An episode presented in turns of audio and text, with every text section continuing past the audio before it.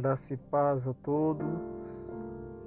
É, daremos continuidade à questão da trilogia da corrupção e eu gostaria de mencionar agora o segundo ponto que estaremos abordando, porque nós abordamos o primeiro ponto, que, que é o Conselho dos Ímpios, mas agora daremos seguimento ao caminho dos pecadores,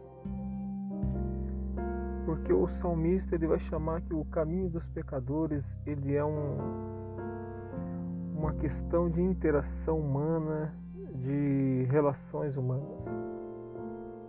A sociedade como um todo tem acumulado, através dos séculos, inúmeras riquezas e também muitas contradições sociais.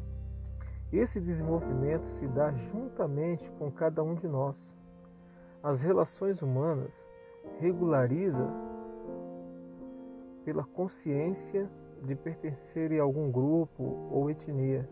Por exemplo, a tradição ela é transferida pelo convívio amistoso entre pessoas.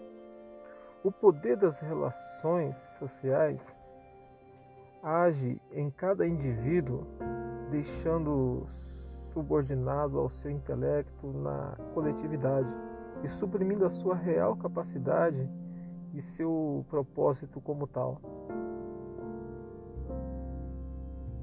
O poder das relações sociais ou o acordo social se torna algo vital para o convívio entre seres humanos. Toda essa forma diversificada de interação transforma o indivíduo tanto no que ele acredita quanto naquilo que ele não pretende ser. Viver em sociedade implica lidar diariamente com diversos tipos de relações interpessoais. Por exemplo, nós temos os relacionamentos saudáveis, que podemos colocar como namoro, família, casamento, entre esses pontos. Porque o relacionamento saudável é aquele que tem que ser, primeiramente, ele tem que ser um relacionamento honesto, sincero, que venha fazer sentido, que não venha ser, venha ser transparente. E em segundo lugar, ele tem que ser um, um relacionamento que tem que ter comunicação, tem que ter diálogo, para que haja um entendimento das partes, para que haja uma, uma convivência de forma unânime. E também nós podemos destacar um terceiro ponto que é respeitar o individualismo de cada um, respeitar as suas posições, respeitar as suas divergências para que possamos viver em unidade. Por exemplo, existem vários tipos de relacionamentos. Os relacionamentos que a gente vive em ambientes de trabalho, por exemplo, os relacionamentos autoritários e abusivos, acontece muito em ambientes de trabalho. Você observa que o trabalhador ele vive pressionado, ele leva o trabalho para casa, ele sofre ameaças do seu chefe, e isso traz um desgaste psicológico, um desgaste emocional muito grande. E você observa que em ambientes familiares também existem muitos, muitos relacionamentos abusivos e autoritários, onde que o marido pressiona a esposa, onde o marido ele é uma espécie de ditador e guia sua família com um braço de ferro, sem diálogo, sem posições divergentes.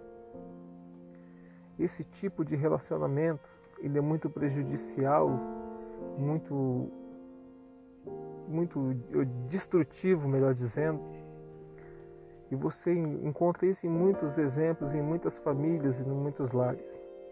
Existe também o relacionamento de dependência.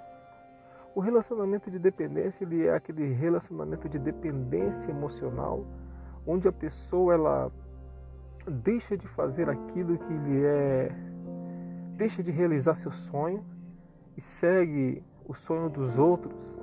Essa pessoa ela tem uma dependência emocional, ela tem uma autoestima frágil, algo que não consegue ser desenvolvida por si mesma.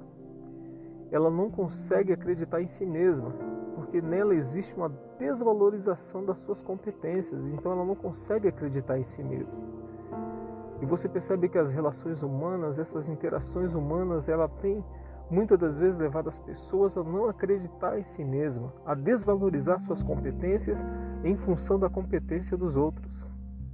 Observamos também que o relacionamento de codependência existe esse relacionamento de codependência que a pessoa fica com medo da desaprovação ou medo do seu parceiro, do, da sua família ou do seu chefe em tomar alguma atitude, em tomar alguma atitude drástica em relação ao seu trabalho ou de deixar o um emprego ou de deixar a sua forma de viver para poder conquistar outros patamares e fica com medo porque existe uma possessividade. Essa possessividade não é de é a sensação que a pessoa tem de pertencer ao outro e não consegue tomar as suas atitudes, porque ela não quer tomar atitudes que venham a ter um desgaste conjugal, que não venha sofrer é, aflições dentro do seu relacionamento. E isso é muito prejudicial, porque as relações humanas elas se aprofundam para esse ponto. Então devemos ter em mente que isso é um tipo de relação que não agrada a Deus quando ofende o ser humano, quando ofende a sua existência, quando ofende o seu emocional. O homem começa a passar por situações difíceis e não consegue muitas das vezes entender o seu real propósito.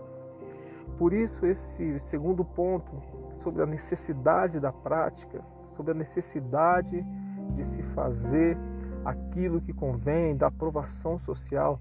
Deus espera que nós sejamos diferentes, que nós não nos coloquemos nesses caminhos, não, que não possamos alcançar esse tipo de objetivo, porque ele é destrutivo. Esse é o passo que não devemos tomar, porque a Bíblia diz assim que melhor é estar na presença dele do que em outros mil lugares. Então devemos ter o objetivo, a necessidade de, de estar na presença de Deus e não na presença dos outros, é, entregando aos seus caprichos, às suas vontades.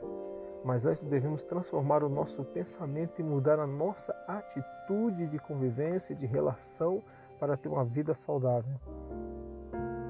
E nesse momento você pode estar pensando: poxa, como é que eu vou fazer isso? Medita na palavra, tome atitude diferente, pense diferente e viva algo diferente todos os dias.